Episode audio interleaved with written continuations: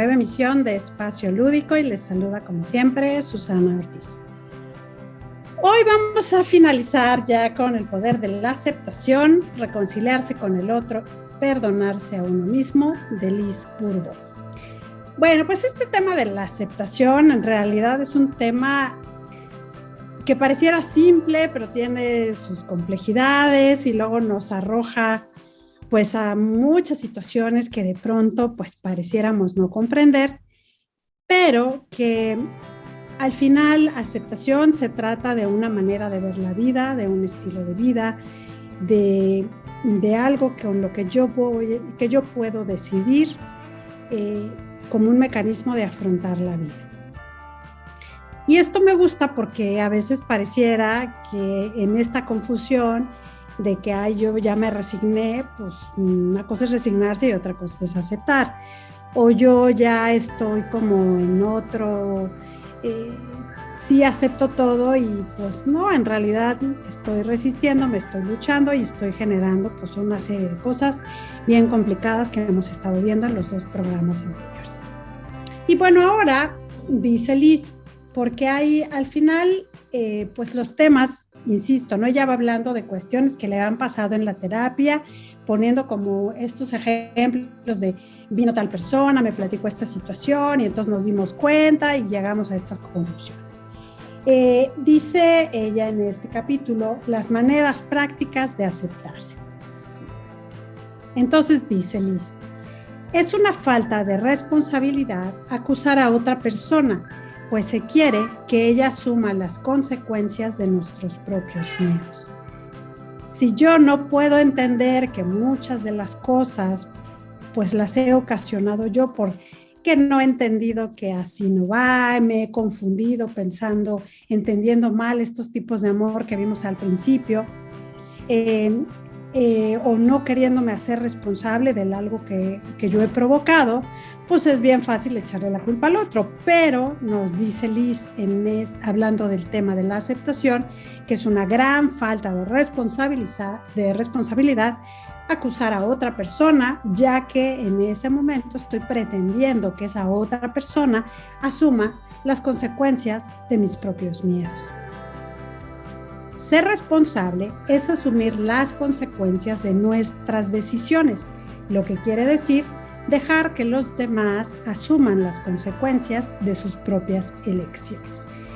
Y esto es un tema bien complejo porque, sobre todo con la gente que queremos, con la gente más cercana, pues no quisiéramos que sufrieran, no quisiéramos que, la pasen mal, no, no queremos que, que, que que los toque ni el pétalo de una rosa, ¿no? Pero, pues efectivamente, si vamos entendiendo que yo soy responsable de asumir las consecuencias de las elecciones que yo hago en mi vida, pues puedo entender que el otro tendrá que asumir a su vez las consecuencias de sus propias elecciones. Y entonces, haciéndonos cada uno cargo de lo que nos corresponde, pues nuestra vida será diferente. Dejar que otra persona asuma sus responsabilidades, dice Liz, no quiere decir que seamos pasivos. Podemos guiarla, darle consejos y aún así aceptando que aunque yo le estoy sugiriendo y dando ideas, pues tendré que aceptar que la otra persona volverá a elegir y tendrá que asumir las consecuencias de esas elecciones que lleve a cabo. Eh, Puede que siga mis consejos, puede que no los siga y bueno, esto también es maravilloso porque nos ayuda a reducir la culpabilidad. ¿Cuántas veces no por andar ahí de mechones, sugiriendo, diciendo cosas, pues acabamos, acabamos sintiéndonos responsables, pero más que ello acabamos sintiendo, sintiéndonos muy culpables por lo que le sucede al otro. ¿Por qué?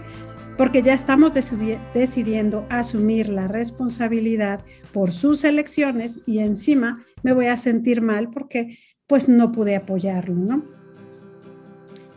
Toda función del cuerpo, sea la que sea, está influenciada por lo mental y lo emocional. Cosechamos siempre según sea nuestra intención al principio. Esto implica que hay que estar atento e identificar cuál es nuestra motivación en las situaciones en las que los otros nos han acusado. Sabremos así que ellos también tenían la misma intención que nosotros.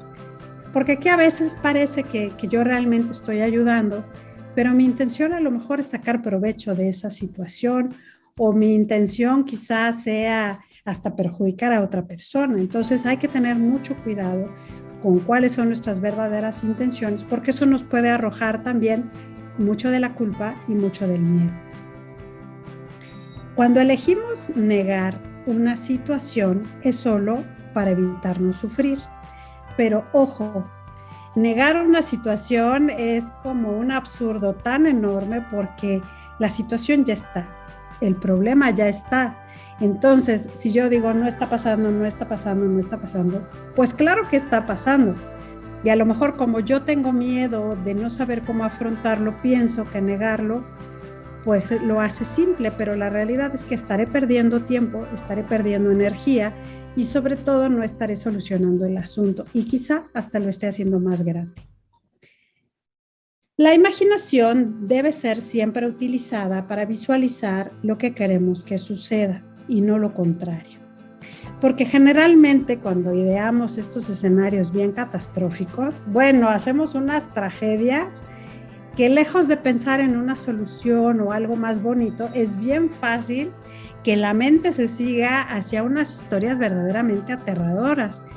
Y como recuerden que la mente cuando le decimos a dónde queremos ir es a dónde nos va a llevar, pues si yo le estoy sugiriendo estos escenarios bien catastróficos, pues no puedo esperar, ¿verdad? Que me va a llevar a sentirme tranquila, a encontrar una solución que me va a ser favorable o donde yo simplemente puedo sentirme en paz. No podemos convertirnos en lo que queremos ser cuando no aceptamos ser lo que no queremos ser. Este es un trabalenguas, fíjense. No podemos convertirnos en lo que queremos ser cuando no acepto ser lo que no quiero ser. En muchas ocasiones, pues todos tenemos claroscuros en la vida y a veces hay cosas que no nos gustan de nosotros, pero el hecho de negarlas, pues no nos va a permitir avanzar. A lo mejor en lo más profundo de mi ser, a mí me encanta el chisme, no hay necesidad de repetir sin parar lo que queremos. Ya lo sabemos en lo más profundo de nosotros. Todo va a suceder poco a poco cuando vayamos dejando de juzgar, como cuando nos vayamos dejando de quejar de las malas actitudes que no nos gustan. Entonces, bueno, es importante, yo ya sé lo que quiero y no tengo que estar pensando quiero, quiero, quiero. Yo ya lo sé, estoy bien intencionada, lo sé en lo más profundo de mí y esto irá sucediendo en el tiempo que tenga que ser pero también, ojo, debo dejar de estarme juzgando y sobre todo dejar de juzgar las malas actitudes que no me gustan. Debo hacerlas conscientes para trabajar con ellas y dejarlas en paz. Porque si las estoy recuerde y recuerde, pues las voy a estar manifieste y manifieste. Vamos a hacer una pausa y enseguida regresamos. No tardamos.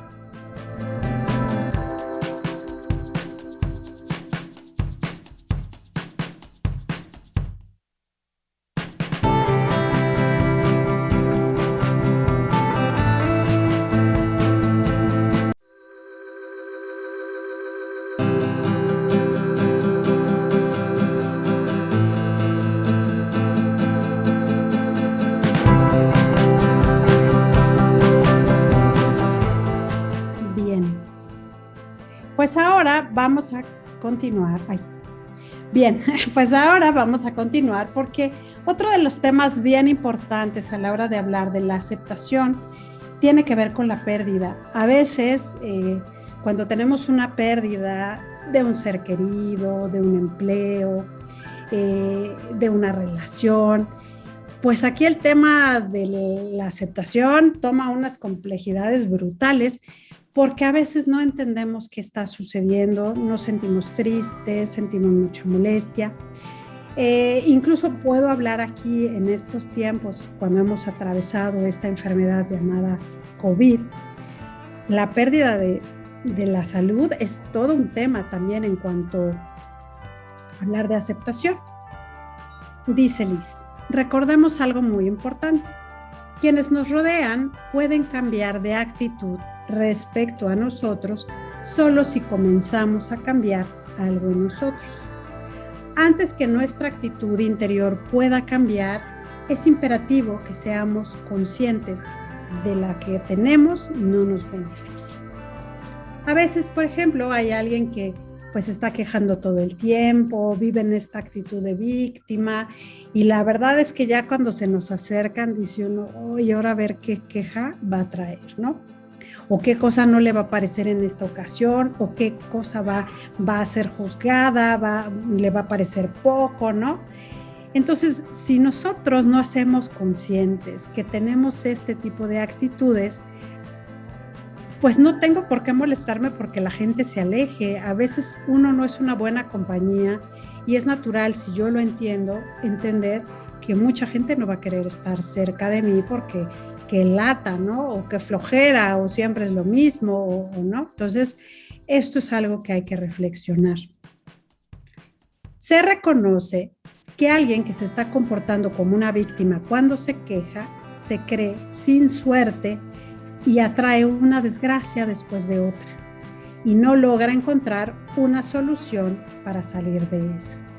Porque a poco no les ha pasado que hay personas que nos cuentan un tragedión y después de esa tragedia le sucedió una tragedia inimaginable. O sea, todas estas cosas que, son así como de cómo es posible que le haya ido tan mal, cómo le pasó todo eso, cómo, cómo todo eso llegó a su vida. Bueno, pues eso es alguien que está en un papel de víctima y no puede ver las bondades que están a su alrededor y entonces estamos generando tragedia tras tragedia.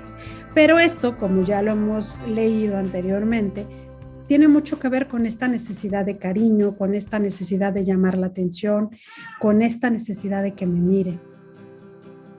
Y fíjense, dice Liz, nuestro ego no quiere que veamos todo lo que criticamos en los demás, pero nuestro Dios interior, que es nuestro gran amigo, insiste en ponernos delante de lo que intentamos negar.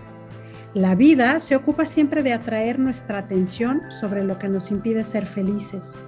Y esta etapa es necesaria para que nos hagamos conscientes de lo que no queremos ser y nos dirijamos hacia lo que sí quiero ser. Las dificultades que atraemos son necesarias para ayudarnos a descubrirnos y sobre todo a fortalecernos.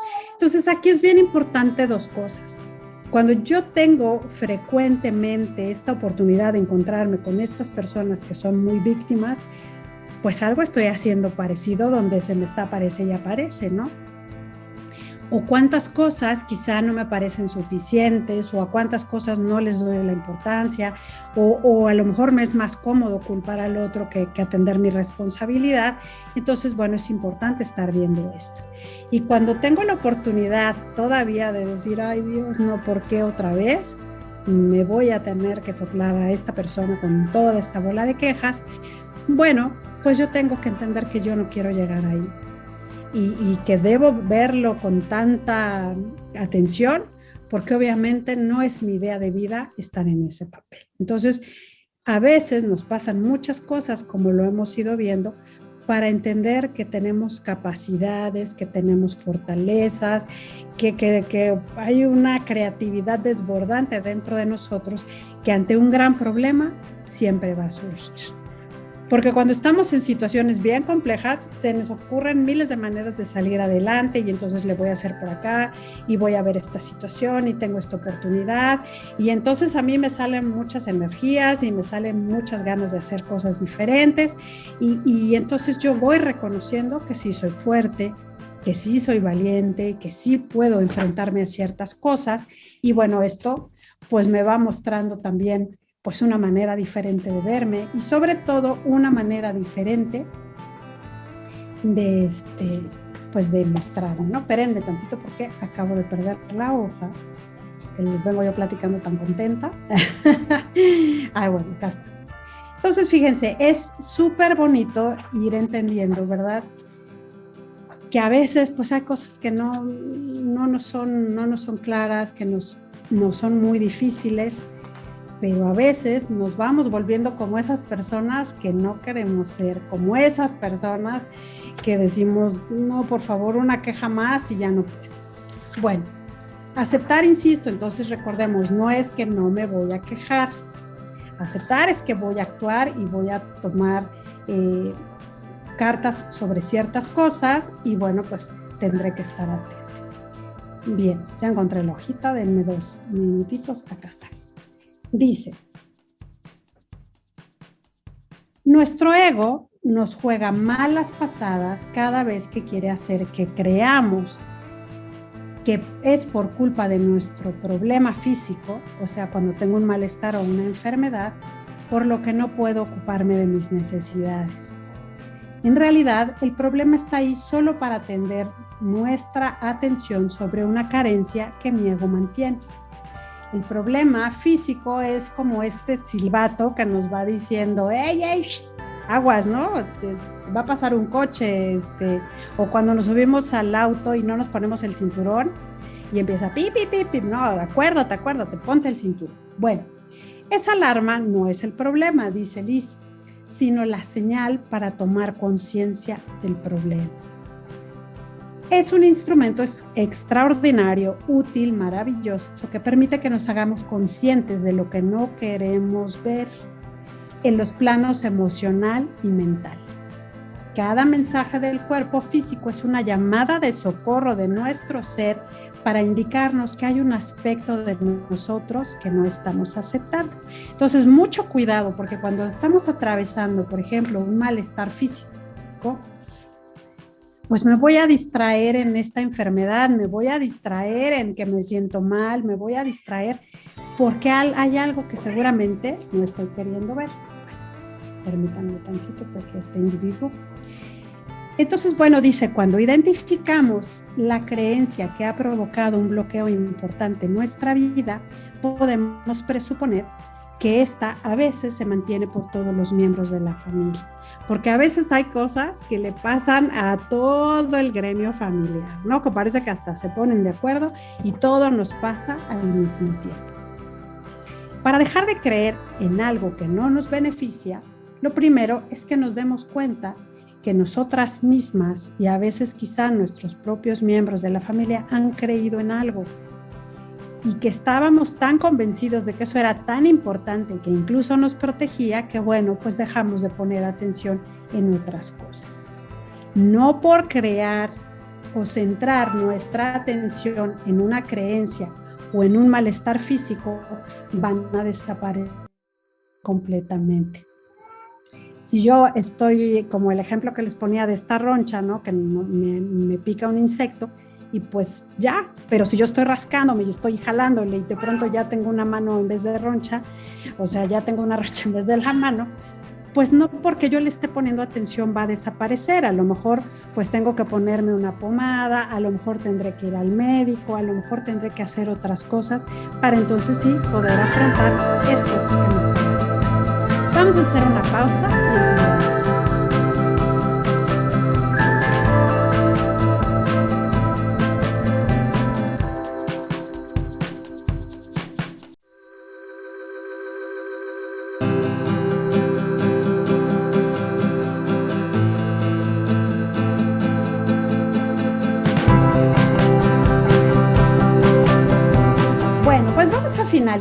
porque de verdad que, que, este tema, bueno, a mí me gusta, porque fíjense, dice Liz, cuando más conscientes nos volvemos, más nos damos cuenta de las asociaciones que hemos hecho desde que somos jóvenes e incluso quizás hasta en otras vidas. Si estos fenómenos de asociación se producen, significa que el primer suceso que nos ha marcado tanto no lo hemos aceptado y tenemos por lo tanto mucho miedo de que esto se manifieste de nuevo. Y vuelvo a lo mismo, como Liz nos habla mucho de estas heridas que se van generando al inicio de nuestras vidas, en nuestra etapa más, más primaria, pues a veces vamos haciendo asociaciones, ¿no? Por ejemplo, eh, si veo que hay como mucho misterio en mi familia es que porque pasó una tragedia. Y entonces a lo mejor de chica yo viví una cosa así, entonces cuando veo que hay cierto misterio, que la cosa se está poniendo rara, aunque no sea en mi familia, yo siento que viene una tragedia, porque es algo que yo hice de muy pequeñita para tratar de darme una explicación. Entonces, cuando nos vuelven a pasar cosas y nos damos cuenta que, ah, caray, pero estoy haciendo esta asociación de que algo terrible va a pasar, pues es que no he entendido, entonces quizá tenga que regresar para tratar de entender que, bueno, esa vez hubo cierto misterio, porque a lo mejor no había el dinero suficiente, porque a lo mejor había que tomar una decisión súper importante, porque hay cosas que pues de chiquito uno no comprende, ¿no?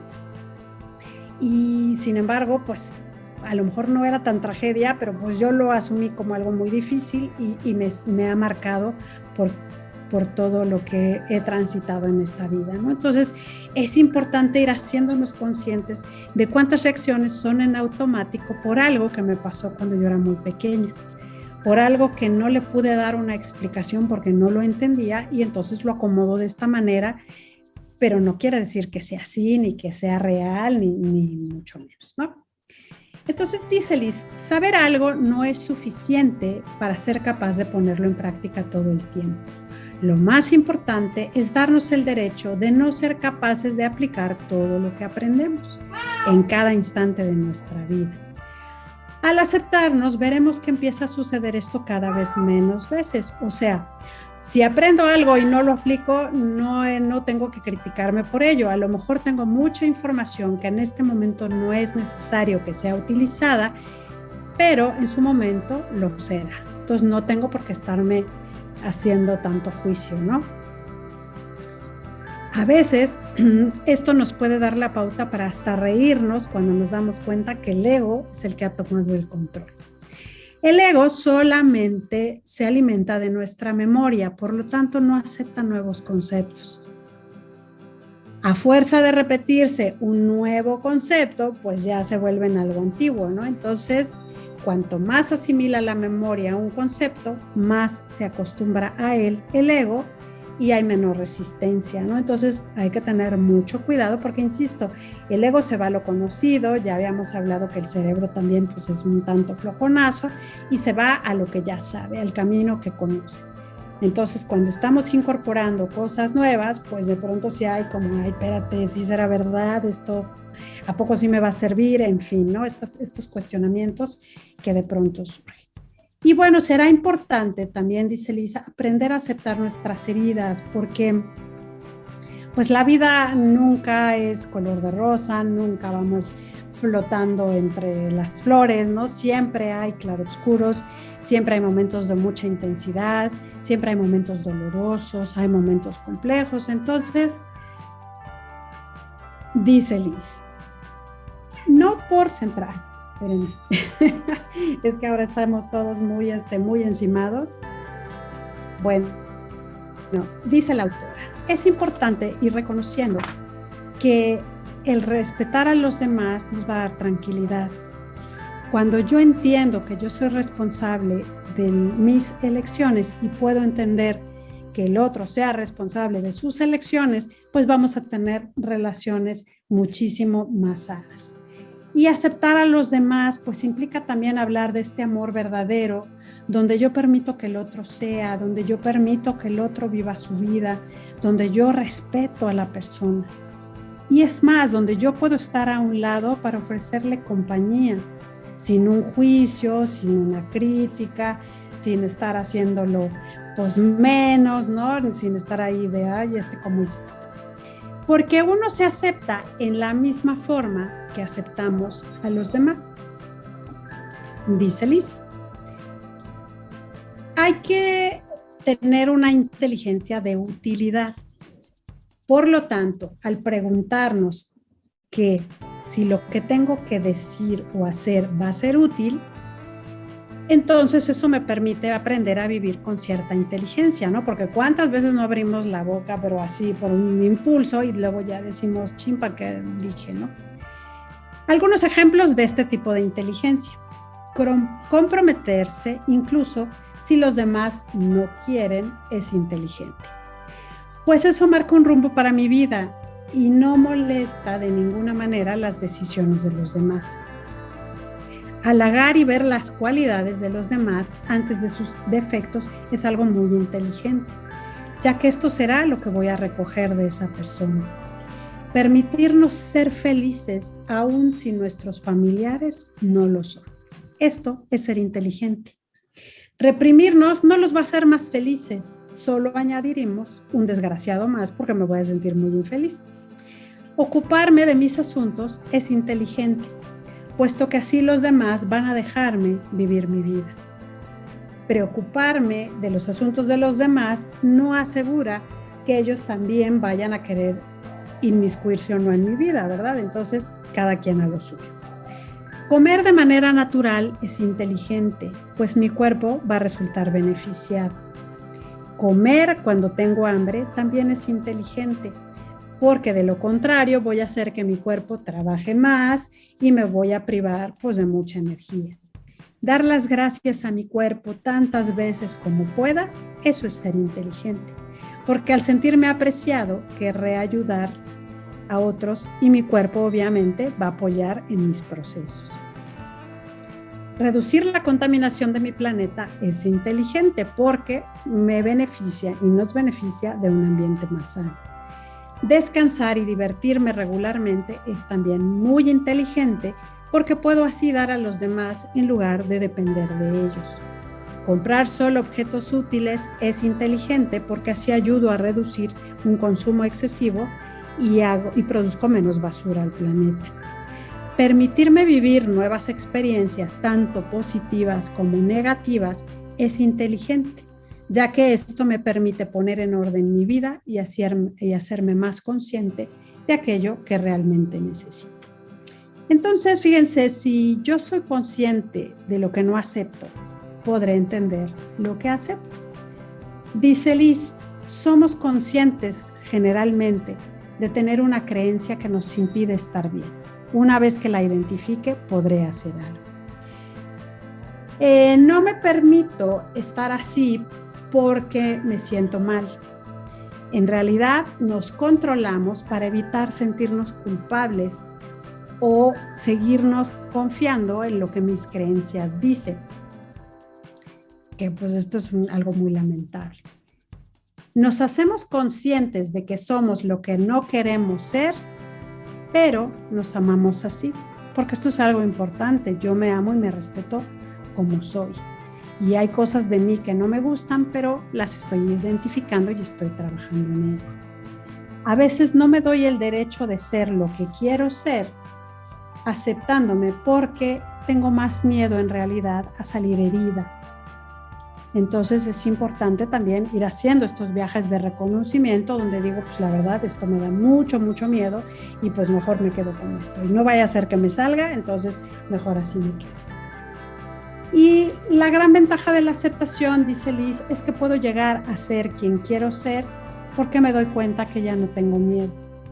Y alejar al miedo eh, de mi vida, pues es mejorar mi calidad de vida, es tener más confianza, es estar más atenta en lo que me sucede y entonces sí poder aceptar lo que está sucediendo, aceptarme a mí y continuar creciendo y evolucionando. Eh, es interesante a veces querer perdonarnos o querer reconciliarnos con nosotros mismos porque generalmente nos acusamos un montón. Entonces una gran invitación de este libro es que hagamos esta identificación de estos patrones que a lo mejor desde muy pequeñitos pues hemos ido eh, acompañando, acompañándonos a lo largo de nuestra vida, rodeando muchas creencias, muchos patrones y muchas cosas que no nos dejan ser felices.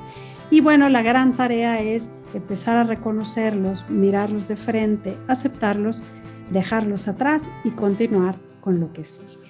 Yo espero que este viaje a través de este libro de Luis Bourbeau les haya aportado alguna cosa buena, alguna sugerencia y bueno, pues se lo sigo recomendando, El poder de la aceptación de Liz Bourbeau, reconciliarse con el otro y perdonarse a uno mismo. Aquí está, editado por Sirio. Yo les dejo un gran, gran abrazo y nos vemos aquí la próxima semana. Hasta entonces.